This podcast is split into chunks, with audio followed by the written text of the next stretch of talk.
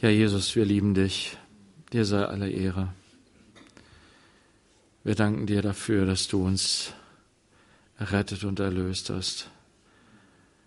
Durch deine Liebe, durch deine Hingabe am Kreuz. Und ja, wir sind so froh und dankbar, dass wir ja, dich erleben, erfahren können als den Auferstandenen, der lebt, um uns neues Leben zu geben der, ja, du hast uns so viel Gnade erwiesen. Wir preisen dich dafür. Und wir bringen dir jetzt das Wort, was wir lesen, zusammen und beten, dass du es tust, Herr, dass du sprichst als der Lebendige. Herr, ich habe nichts, ich habe, ja, da ist nichts, was ich von mir aus habe, Herr. Aber danke, dass du reich bist für alle, die dich suchen.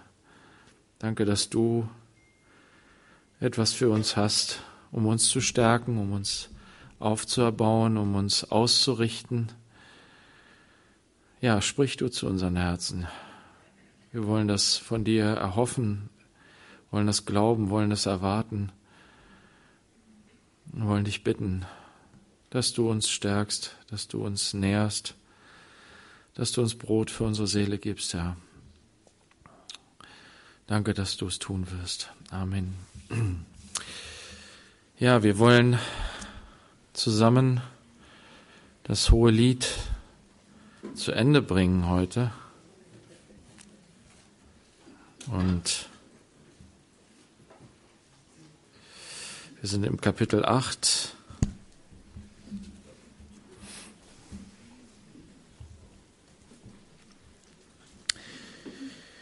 das hohe Lied, dessen Thema die Liebe zwischen Mann und Frau ist.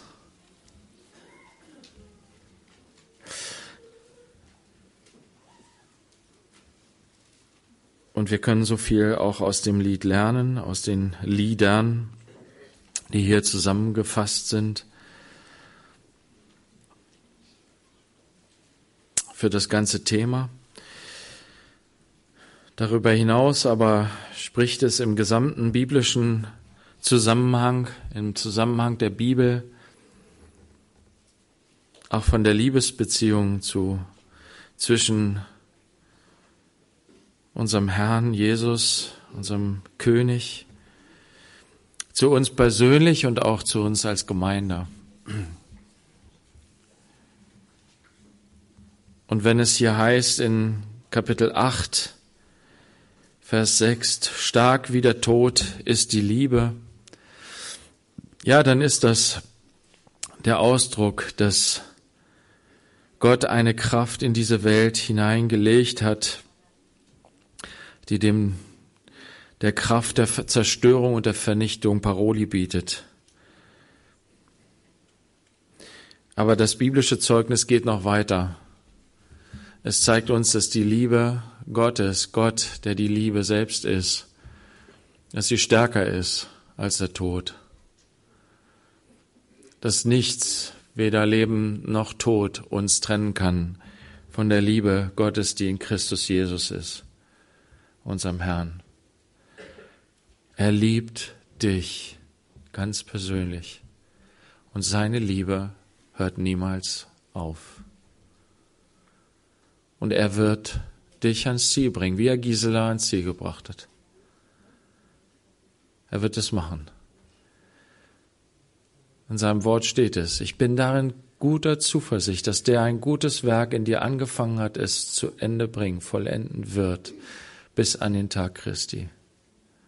Seine Liebe ist so stark, dass sie alle Widerstände überwindet und selbst die größte Kraft, die in dieser Welt ist, den Tod. Er überwindet das, weil er dich liebt, weil er mich liebt, weil er uns liebt. Und so werden wir in Ewigkeit, das, was wir im Lobpreis als Vorgeschmack erleben, wir werden in Ewigkeit seine Liebe preisen, werden uns in Ewigkeit an seiner Liebe erfreuen, werden in Ewigkeit dieses dieses Jubellied singen, was wir immer wieder im Hohelied finden. Das Jubellied der Liebe zwischen den Geliebten. Ja, wir wollen jetzt die letzten Verse hier durchgehen. Ist manchmal nicht ganz einfach zu verstehen, weil wir ähm, ja die die Einteilungen, wie ja wer singt hier eigentlich, wer spricht hier, in welchem Zusammenhang steht es, manchmal nicht so ganz genau rekonstruieren können. Bestimmte Ausdrücke bleiben ein Stück weit rätselhaft verborgen. Aber wenn wir lesen und darüber nachdenken und beten, dann wird Gott immer wieder auch uns Augen öffnen dafür. Er wird immer wieder auch dadurch zu uns sprechen. Und so wollen wir einfach im Vertrauen darauf jetzt diese Verse lesen, ab Vers 8, in Hohelied 8. Wir haben eine Schwester, die ist klein und hat noch keine Brüste. Was sollen wir mit unserer Schwester tun an dem Tag, da man um sie werben wird? Wenn sie eine Mauer ist, bauen wir auf ihr eine silberne Zinne. Wenn sie aber eine Tür ist, versperren wir sie mit einem Zedernbrett. Ich bin eine Mauer und meine Brüste sind wie Türme. Nun aber bin ich vor ihm wie eine, die Frieden anbietet. Sehr rätselhafte Verse.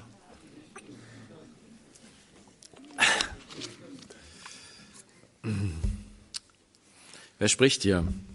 Hier sprech, spricht ein Wir von einer kleinen Schwester. Große Geschwister, die eine kleine Schwester haben. Sie hat noch keine Brüste, das heißt, sie ist noch gar nicht durch die Pubertät hindurchgegangen. Ähm, sie ist noch sehr jung. Aber sie machen sich schon Gedanken darüber, was wird passieren. Wir leben ja im Hier und Jetzt und oft denken wir nicht darüber nach, was wird in fünf Jahren sein, was wird in zehn Jahren sein. Ist alles noch so weit weg. Alles noch ungelegte Eier, wie man so schön sagt, ne? Aber hier diese Geschwister, die machen sich Gedanken, die Brüder, die Schwestern, sie machen sich Gedanken über die kleine Schwester. Was sollen wir tun an dem Tag, da man um sie werben wird? Irgendwann wird das losgehen, da werden die Jungs kommen. Die jungen Männer werden anklopfen. Und ja, die Zeiten sind völlig andere als damals. Die Kultur war eine völlig andere, als wir sie heute haben. Und ja, wenn du über die, den Erdball hinwegschaust, dann siehst du auch so unterschiedliche Kulturen. Unterschiedliche Kulturen des Werbens um Liebe. Wie wir in den Sprüchen gesehen haben, dieser Weg des jungen Mannes, zur Jungfrau, das ist ein Geheimnis. Du kannst es nicht wirklich ergründen. Du kannst keine äh, Methodik erarbeiten. Es ist ein Geheimnis. Und das Ganze wird noch geheimnisvoller in dem, was Jesus dazu sagt. Er sagt, was Gott zusammengefügt hat, soll der Mensch nicht scheiden. Aber wie macht Gott das? Na? Das ist so, ja, so, so schwierig, das zu fassen, zu erfassen. Was wir sehen ist, dass es eine Aktivität des Menschen in diesem Bereich gibt, die eher zerstörerisch ist, die nicht Gottes Willen entspricht. Dieses Gott vorauseilen, sich treiben lassen von zerstörerischen Kräften. Zerstörerische Kräfte, die von außen an uns herantreten. Wie gesagt, hier kommen die jungen Männer und werben. aber auch zerstörerische Kräfte, die in uns sind. Und hier ist die Rede davon, sie kann so sein oder sie kann so sein. Sie kann eine Mauer sein oder sie kann eine Tür sein. Was ist der Unterschied? Die Mauer ist unzugänglich. Die Mauer steht da und du kommst nicht hinein. Die Tür, ja, die kannst du öffnen, da kannst du reingehen. Also das beschreibt zwei Möglichkeiten hier für eine junge Frau, wie sie mit dem Verben der jungen Männer umgeht. Ist sie eine Mauer oder eine Tür? Und die Geschwister machen sich Gedanken, ja, wie wird sie sein? Wird sie eher eine Mauer sein oder wird sie eine Tür sein? Und je nachdem, wie sie ist, werden wir mit ihr umgehen. Die Geschwister sehen, dass sie eine Verantwortung haben für ihre kleine Schwester. Sie denken darüber nach. Wir müssen damit umgehen. Wir haben eine Aufgabe, wir haben einen Auftrag, auf unsere kleine Schwester zu achten. Das sind Gedanken, die uns in unserer Kultur, in unserer total individualistischen und liberalen Kultur völlig fremd sind. Davon haben wir uns doch gerade losgemacht. Wollen nicht mehr, dass irgendwer anders über uns bestimmt. Nein, ich und ich alleine bestimme über mich. Als Jugendlicher. Ich mache, was ich will. Ich probiere alles aus. Da soll mir niemand reinreden. Meine Geschwister sollen mir da nicht reinreden. Und ja, und was passiert dann? Es bildet sich ein, ein, eine, eine Art des Miteinanders aus, wie wir das dann bei Kain und Abel finden, wo Gott sagt, wo ist dein Bruder? Kain. Was sagt Kain? Soll ich meines Bruders Hüter sein? Ist das meine Aufgabe? Nö.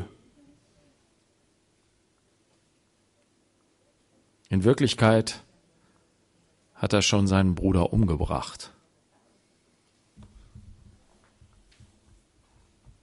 Es ist manchmal ein ganz kleiner Schritt nur von dem sich nicht mehr zuständig fühlen keine Verantwortung für den anderen zu übernehmen, bis dahin, dass ich sein Mörder werde.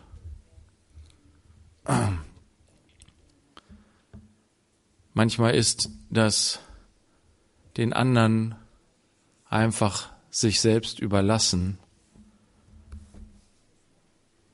ja quasi Mord, weil ich ihn ausliefere den Mächten und Kräften, die ihn zerstören. Diese Geschwister denken darüber nach. Wir müssen auf unsere kleine Schwester achten. Wir müssen uns um sie kümmern. Und es kann sein, dass sie selber sich entscheidet dafür, einen klaren Weg zu gehen dass sie sich selber schützt davor von den zerstörerischen Kräften, die auf sie einwirken. Dass sie selber gestärkt ist darin, Widerstand zu leisten, sich nicht einfach wegziehen, wegzerren zu lassen von jedem nächste, von dem nächstbesten, der vorbeikommt. Und dann können wir ihr eine silber, silberne Zinne auf ihr bauen. Das heißt, wir können sie schmücken, wir können sie ermutigen, wir können sie, na, wir können sie darin anfeuern. Wir können uns darüber freuen miteinander. Aber wenn es nicht so ist, ja, dann müssen wir ein Stück weit sie schützen vor ihrer eigenen Labilität. Es geht hier um die Verantwortung der großen Geschwister für die, für die kleine Schwester.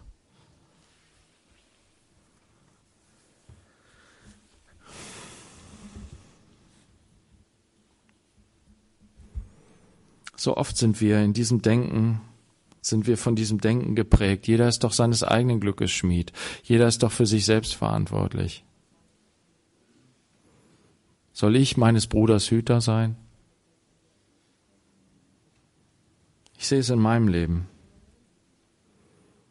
wie oft und wie viel ich da versagt habe. Ja, es macht Mühe. Es macht Mühe, dass man sich umeinander kümmert, dass man einander ermahnt, dass man ähm, ja an dem Leben des anderen teilnimmt, teilhat und auch daran teilgibt. Es ist mühsam, sich auf diesen Prozess einzulassen, aber das ist das, was Gott will. Er will, dass wir uns umeinander kümmern, dass wir aufeinander achten. Er will nicht, dass wir in dieser Haltung leben, ja, mach du mal dein Ding und ich mach mal mein Ding. Das ist die Devise, wie wir hier in diesem Land leben.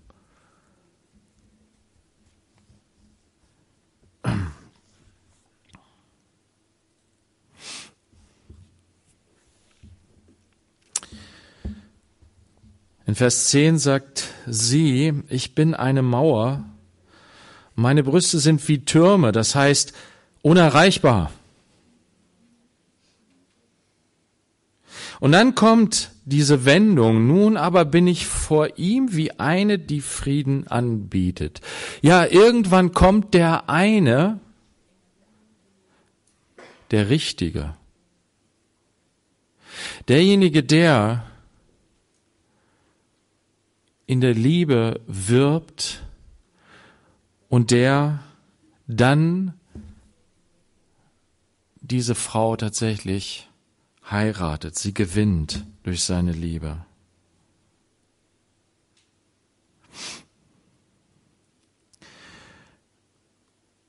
Und ich musste daran denken, wie, wie Paulus das sagt in Bezug auf die Gemeinde in 2. Korinther 11. Wir haben die Verse auch schon mal hier im Zusammenhang mit dem Hohen Lied gelesen.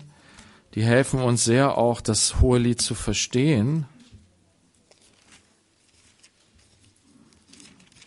Auf eine geistliche Art und Weise.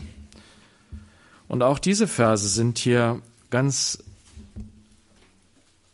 ganz wichtig. Erst äh, 2. Korinther 11, Vers 2.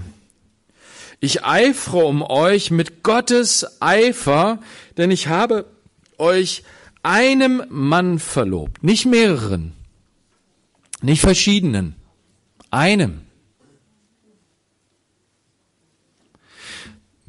Diese junge Frau, sie ist bestimmt dazu, einmal einen Mann zu heiraten, mit einem Mann ein Fleisch zu werden. Nicht mit mehreren.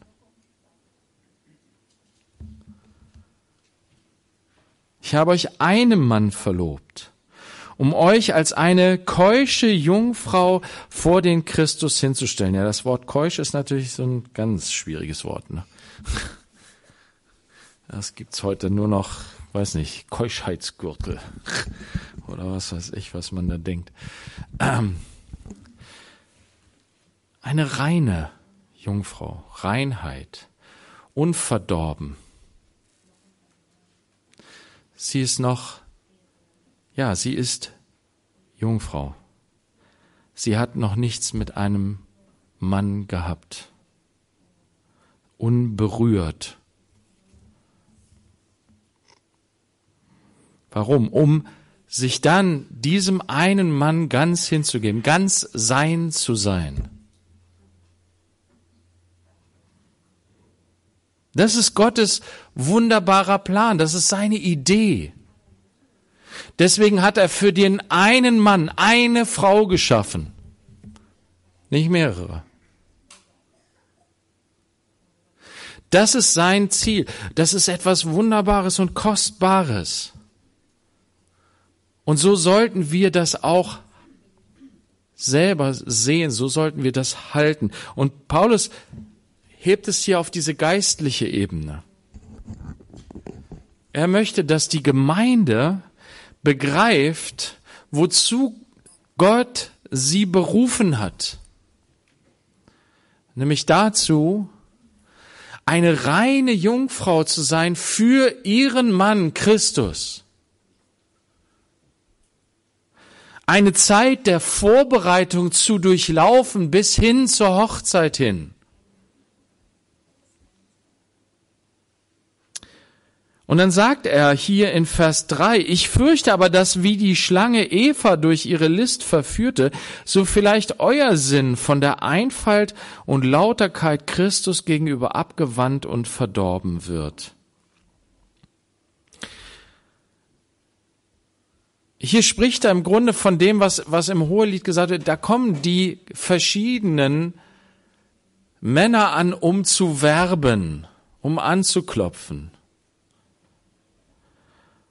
Und Paulus sagt, ich fürchte, dass ihr eine Tür seid und keine Mauer. Liebe Gemeinde in Korinth.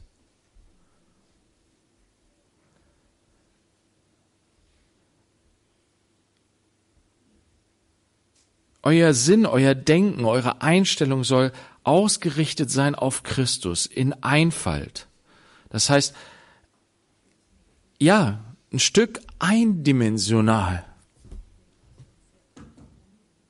Ich bin eben keine. Wir, Gott will nicht, dass wir eine Tür sind, denn wer offen für alles ist, der kann nicht ganz dicht sein.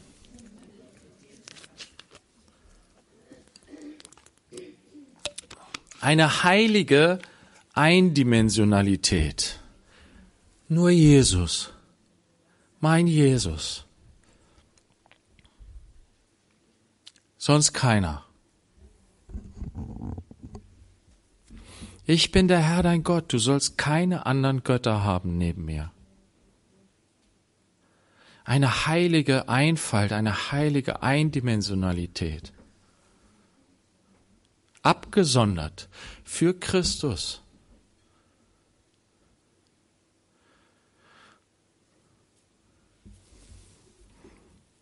Gott möchte nicht, dass seine Gemeinde abgeworben wird von einem anderen Christus, einem anstatt Christus, einem Antichristus.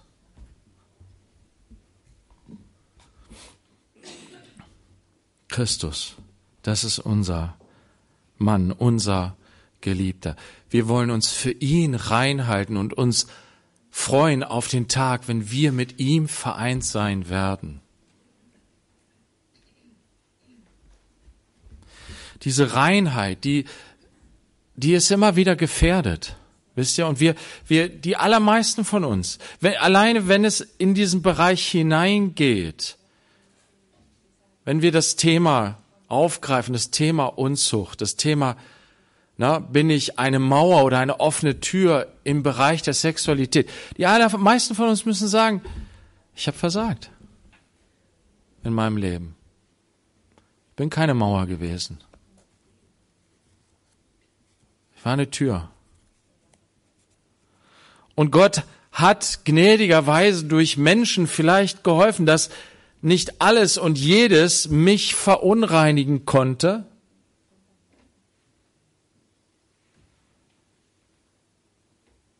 Aber doch bin ich so oft und so vielfältig, habe ich mich verunreinigt.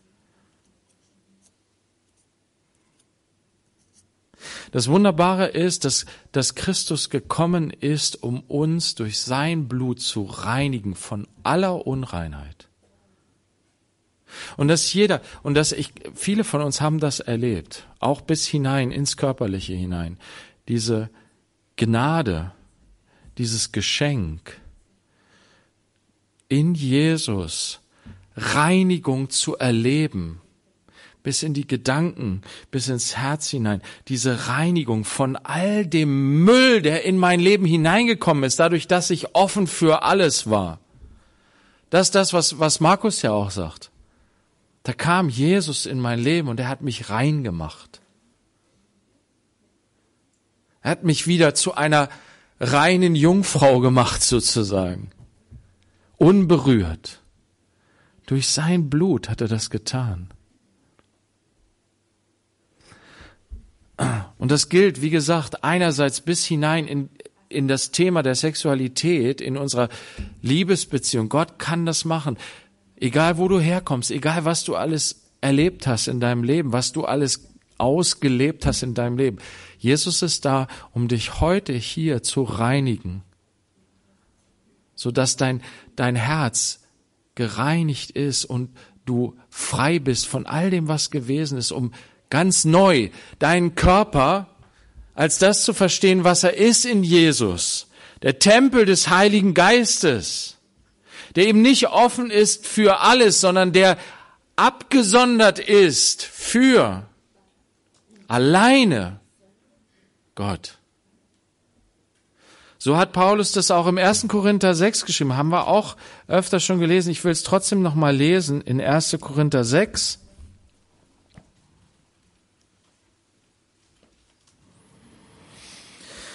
Vers 19.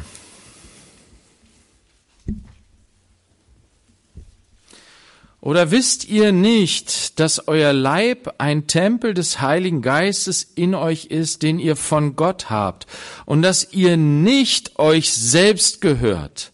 Denn ihr seid um einen Preis erkauft worden. Verherrlicht nun Gott mit eurem Leib. Gott hat mir diesen Leib gegeben, damit ich durch ihn Gott verherrliche. Und Kapitel 7 macht dann deutlich, dass es auf zweierlei Weise geschieht. Einerseits dadurch, dass ich mein Begehren, und das ist, sind diese, diese äh, zerstörerischen Kräfte, die in mir selbst sind, die Leidenschaften und Begierden meines Fleisches, bringen mich dazu, die guten Ordnungen Gottes zu verlassen und in die Sünde hineinzugehen, wodurch ich mich selbst zerstöre. Der eine Weg, Gott zu verherrlichen, ist, diese Leidenschaften und Begierden meines Fleisches zu kreuzigen und Christus die Herrschaft über meinen Leib, über meinen Körper zu geben, wie es ihm gebührt. Mein Leib gehört eben nicht mir, sondern ihm, der ihn geschaffen hat und der mich erlöst hat. Und sein Wille für meinen Körper ist Gutes. Er will Gutes für mich. Er will mir Segen bringen. Er will mir Heil bringen. Er will auch dieses wunderbare Geschenk der Sexualität, dass ich mich daran erfreuen kann in der Ehe. Mit dem einen Partner, mit dem Gott mich zusammenfügt. Oder aber, wenn ich von Gott, von Gottes Geist ausgerüstet und befähigt bin, dass dieses, diese, dieses Bedürfnis, diese Sehnsucht für Gott zu opfern, Gott hinzulegen und zu sagen, ich möchte dir dienen darin, dass ich es nicht, dass ich meine Sexualität nicht auslebe. Ich will dich darin verherrlichen, dass ich dieses kostbare Geschenk für dich ausgieße. Darüber haben wir schon auch gesprochen. Es ist nur noch mal eine Erinnerung daran. Aber dieser Gedanke, dass ich, dass wir, dass wir unsere Sexualität nicht dafür haben, um einfach unserem Trieb zu folgen, sondern dass wir eine Kraft brauchen in uns, die uns in die Ordnung Gottes hineinbringt. Und das ist der Heilige Geist, der uns befähigt dazu, enthaltsam zu leben, und auch ja, wenn, wenn er uns zusammenfügt, dieses Geheimnis, dass da dieser Mann kommt oder diese Frau kommt, die die richtige ist, die denselben Herrn hat wie ich, mit der ich eins werden kann und ein gemeinsames Leben in der Nachfolge Jesu führen kann. Und ja, es bedeutet darauf zu warten. Es kommt eben nicht gleich, nicht gleich der erste ist es. Und es ist eben nicht gleich, wenn ich noch irgendwie gerade 15 bin oder was weiß ich, dann geht's schon los. Nein. Ich muss warten. Und dafür muss ich mich zu einer Mauer machen. Junge Leute. Es ist so. Und das kann ich nicht. Ich schaff das nicht. Was sagt aber, was sagt aber Paulus? Werdet stark in dem Herrn und in der Macht seiner Stärke. Er kann es dir geben, er kann es dir schenken, wenn du das möchtest, wenn du dich danach sehnst. Geh ins Gebet. Und ja, lass dich unterstützen von deinen, von deinen Geschwistern. Die wollen dir darin helfen, indem sie dich ermutigen, indem sie dich segnen, indem sie für dich beten. Das ist eine gute Sache.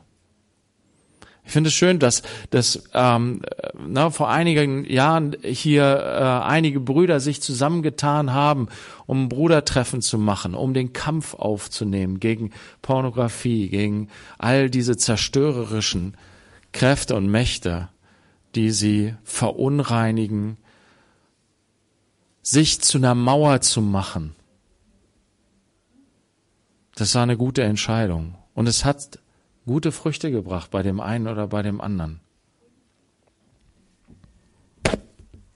Aber es ist nicht nur der Bereich Sexualität, Geschwister, sondern es geht noch weiter. Wie gesagt, es ist, hat auch eine geistliche Dimension. Wie ist es mit mir persönlich? Wo öffne, wo bin ich eine Tür für Dinge, die mein Leben verunreinigen und mich wegziehen von dieser lauter, dieser einfältigen Liebe zu Christus hin? Wo ist es für uns als Gemeinde? Und da ruft uns Jesus, kehrt zurück zur ersten Liebe. Kehre zurück zur ersten Liebe. Lass dich wieder neu reinigen. Lass dich wieder neu hineinnehmen in diese, in diese Freude einer jungen Frau, einer jungen Braut, die sich darauf freut, auf den Tag ihrer Hochzeit. Und darauf zusteuert. Und sich für ihren Geliebten reinhält. Wir gehen nochmal zurück in Hohelied, ins Hohelied Kapitel 8.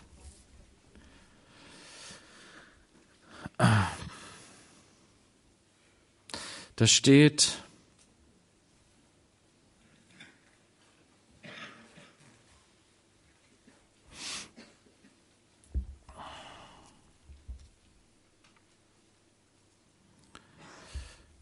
Einen Weinberg hatte Salomo in Baal Hamon. Er übergab den Weinberg den Hütern. Jedermann würde für seine Frucht tausend Silberschekel einnehmen. Meinen eigenen Weinberg habe ich vor mir.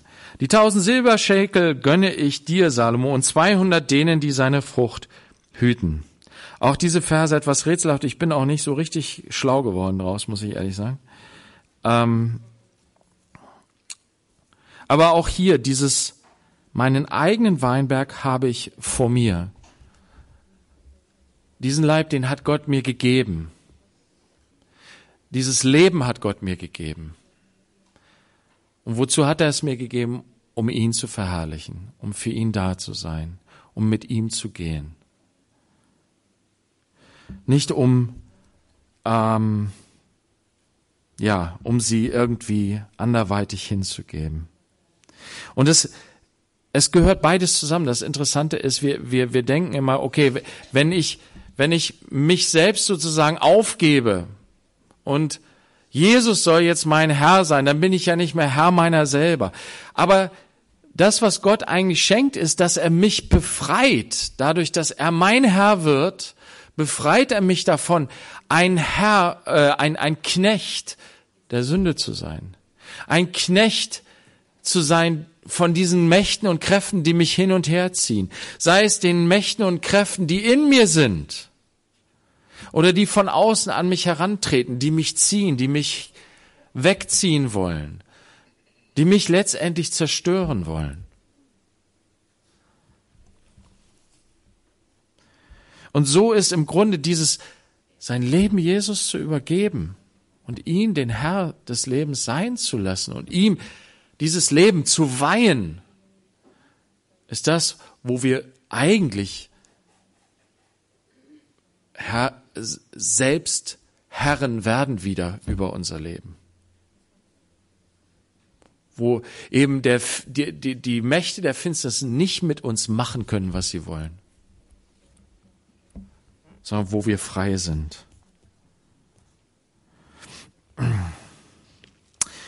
Ich gehe hier in die letzten Verse, Vers 13 und 14. Die du wohnst in den Gärten, während die Gefährten deiner Stimme lauschen. Lass mich hören. Enteile, mein Geliebter, und tu es der Gazelle gleich oder dem jungen Hirschen auf den Balsambergen. Wir sehen hier dieses Bild der jungen Frau, die in den Gärten wohnt und sie singt und die Gefährten lauschen ihrer Stimme, aber er hat die Sehnsucht, sie zu hören. Er möchte sie hören. Er möchte etwas Bestimmtes hören. Er möchte hören, wie sie ihn zu sich ruft. Lass mich hören deine Stimme. Ich möchte deine Stimme hören. Damit möchte ich erstmal grundsätzlich anfangen. Wisst ihr, es ist so wichtig, dass wir als Männer zuhören. Dass wir unseren Frauen zuhören. Dass wir unsere Freude daran haben, die Stimme unserer Frau zu hören. Uns Zeit zu nehmen, ihr zuzuhören. In dieser Zeit, wo wir uns ständig vollballern mit allem Möglichen, na, wo du deine Hörbücher rauf und runter hörst. Wann hast du deiner Frau mal so lange und intensiv zugehört wie dem Podcast, den du immer hörst.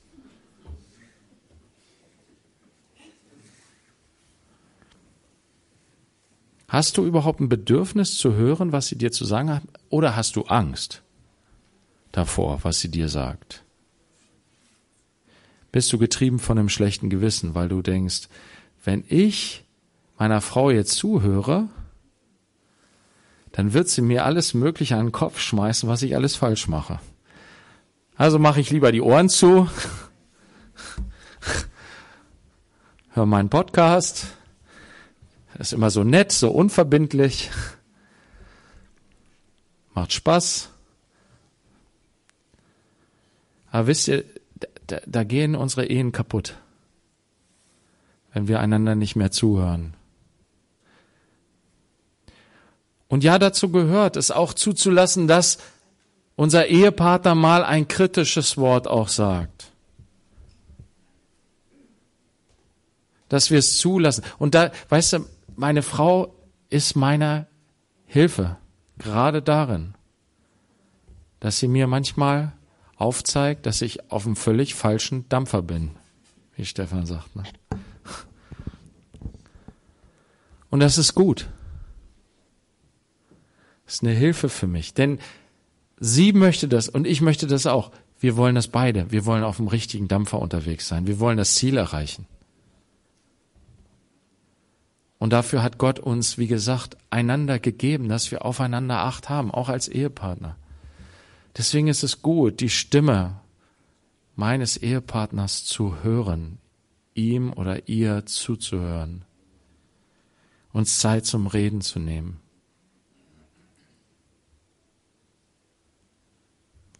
Lass uns das tun.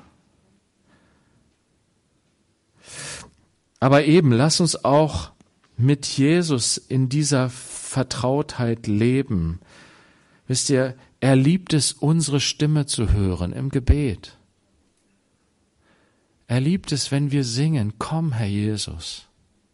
Und darum geht es hier. Enteile, mein Geliebter, komm zu mir, komm schnell. Wisst ihr, und das hat die, die Urgemeinde immer wieder gesungen und gesagt. Das war ein Stück weit Teil des Abendmahls. Im Abendmahl heißt es, denn so oft ihr das tut, verkündet ihr den Tod des Herrn, bis er kommt. Und dann hat die Gemeinde eigentlich immer auch gebetet, ja, Herr Jesus, komme bald. So endet hier auch die Offenbarung, ne? Offenbarung 22.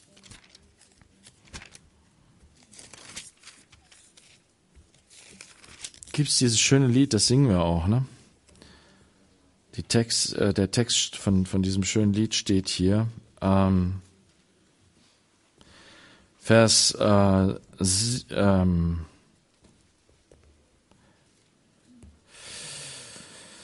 Vers 16. Ich, Jesus, habe meinen Engel gesandt, euch diese Dinge für die Gemeinden zu bezeugen. Ich bin die Wurzel und das Geschlecht Davids, der glänzende Morgenstern. Und der glänzende Morgenstern heißt, wenn der Morgenstern leuchtet, der Morgen fängt an, der Tag fängt an, die Nacht ist vorüber. Er ist der glänzende Morgenstern. Er kommt. Und der Geist und die Braut sagen, komm. Und wer es hört, spreche, komm. Und wen da dürste, der komme. Wer da will, nehme das Wasser des Lebens umsonst. Und dann am Ende, Vers 20 steht, der diese Dinge bezeugt, spricht, ja, ich komme bald. Amen. Oder ich komme schnell, kann man auch übersetzen. Und dann ist die Antwort von Johannes hier, komm, Herr Jesus. Amen. Komm, Herr Jesus.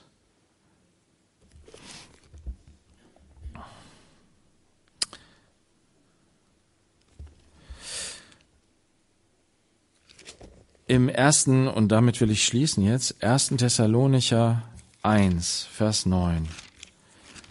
Der erste Thessalonicher Brief ist ein Brief, den Paulus geschrieben hat, eine, eine Gemeinde, die gerade frisch entstanden ist.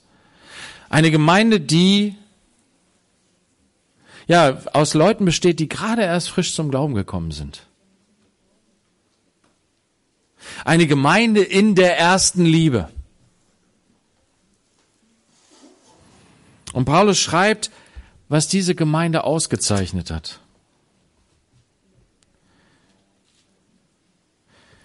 Er schreibt in Vers 8,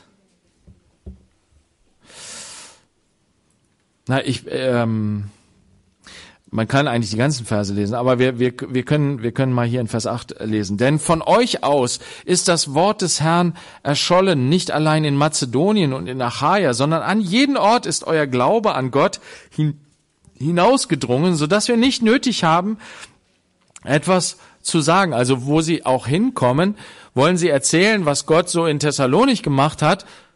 Und die sagen, ja, das wissen wir alles schon, haben wir schon überall gehört. Denn sie selbst erzählen von uns, welchen Eingang wir bei euch hatten und wie ihr euch von den Götzen zu Gott bekehrt habt, dem lebendigen und wahren Gott zu dienen und seinen Sohn aus den Himmeln zu erwarten, den er aus den Toten auferweckt hat, Jesus, der uns rettet von dem kommenden Zorn. Das ist so offensichtlich. Sie haben sich bekehrt von den Götzen zu Gott. Damit fängt es an, mit Bekehrung. Tu die ersten Werke. Wenn Jesus das zur Gemeinde in Ephesus sagt, kehr um zur ersten Liebe, tu die ersten Werke, was meint er damit? Schmeiß die Götzen weg. So wie er es zu Jakob gesagt hat, als Jakob zurückgekehrt ist von Laban und er ihn gerufen hat, nach Bethel zu kommen, zu dem Ort, wo er ihm zuerst begegnet war, sagt er, Jakob dann zu seiner Familie, lass uns die Götzen alle wegschmeißen. Lass uns eine gereinigte Jungfrau sein, die ihrem Herrn entgegengeht. Schmeiß die Götzen weg. Alles, was in deinem Leben Raum gewinnt und dich von dieser heiligen Einfalt auf Christus bezogen zu leben, dich davon abbringt. Schmeiß die Götzen weg. Wie ihr euch von den Götzen zu Gott bekehrt habt. Und zwar zu einem Leben, das darin besteht, dem lebendigen und wahren Gott zu dienen. Ich weihe mich ihm, ich diene jetzt ihm allein. Mein Leben soll ihm dienen, meine Atemzug, jeder Atemzug soll ihm verherrlichen. Dazu hat er mich gemacht, dazu hat er mich bestimmt.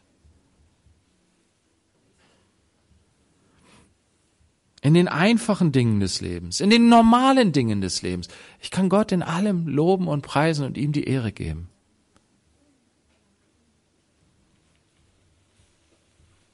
Und seinen Sohn aus den Himmeln zu erwarten, den er aus den Toten auferweckt hat. Und das gehörte da auch dazu, diese Erwartungshaltung. Ich habe diese Sehnsucht, dass er kommt.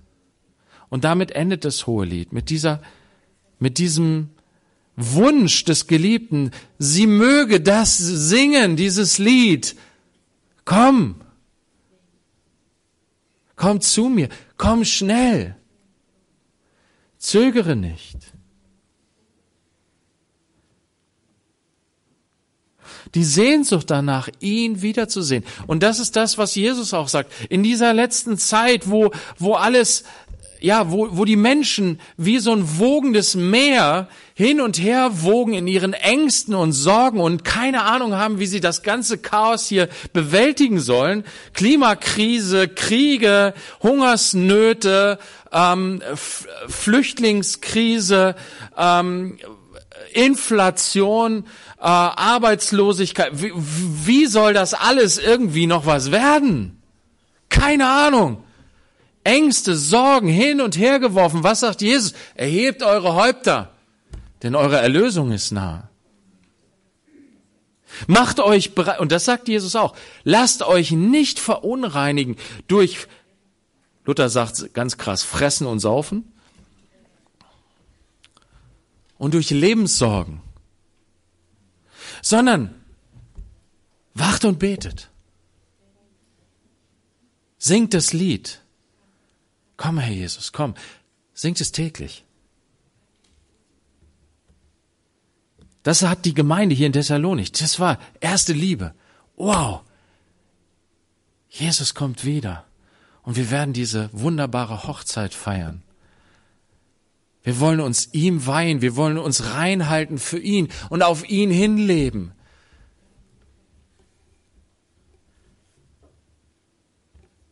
Denn er kommt um uns zu retten vor dem kommenden Zorn, von dem Zorn, der ausgegossen wird über diese verdorbene, kaputte Welt, über die Macht des Bösen oder über die Macht der Sünde und alle Menschen, die sich an diese Macht gehängt haben. Der Zorn wird ausgegossen werden, aber Jesus wird uns davor retten. Er wird uns in Wolken ihm entgegenziehen und wir werden Hochzeit im Himmel feiern mit ihm.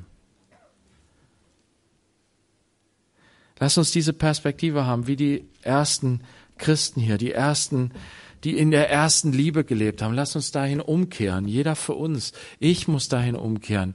Wir alle müssen dahin umkehren. Und Gott gebraucht diese Zeit des Rüttelns und Schüttelns in unserem Leben, in unserem persönlichen Leben, in unserer Gemeinde, in dieser Welt, um uns dahin zu führen, wieder zurück zur ersten Liebe. Dass wir uns ihm heilig halten ihn in unseren Herzen heilig halten, dass wir ein Tempel Gottes sind, ihn zu verehren und ihn zu erwarten, zu ihm zu rufen, komm Herr Jesus, komme bald. Jesus, wir preisen dich, wir danken dir für dein Wort, für deine Liebe, für deine Hingabe. Herr, für das, die Kraft, die in deinem Tod liegt die Kraft zur Vergebung, die Kraft zur Reinigung, die Kraft zur Erneuerung. Herr, wir preisen dich für das neue Leben, das du uns schenkst. Wir preisen dich, dass wir dieses neue Leben auch, ja, dass sich das entfalten darf in unserem Leben. Wir preisen dich dafür, dass du aber auch noch, dass da noch Menschen sind, die du hinzufügen willst den du dieses neue Leben bringen willst, Herr. Wir beten dafür, dass es heute geschieht, dass Menschen sehen, erkennen an uns, an dem, wie wir ihnen begegnen, wie wir mit ihnen reden, dass sie erkennen und sehen diese Liebe, dieses neue Leben, dass sie neugierig werden, dass sie sich öffnen, da wo sie suchen, Herr, dass sie finden, Herr. Bitte bewirke du das heute. Du hast es ja zugesagt. Danke, dass du mit uns bist. Heute und auch alle Tage bis an der Weltende. Aber danke auch, dass du kommen wirst und dass wir in Ewigkeit mit dir zusammen sein werden. Ja, erneuere in uns diese Einfalt und Lauterkeit dir gegenüber, diese Reinheit und diese Sehnsucht danach, dass du kommst, Herr, und dass wir für immer zusammen sein werden. Amen.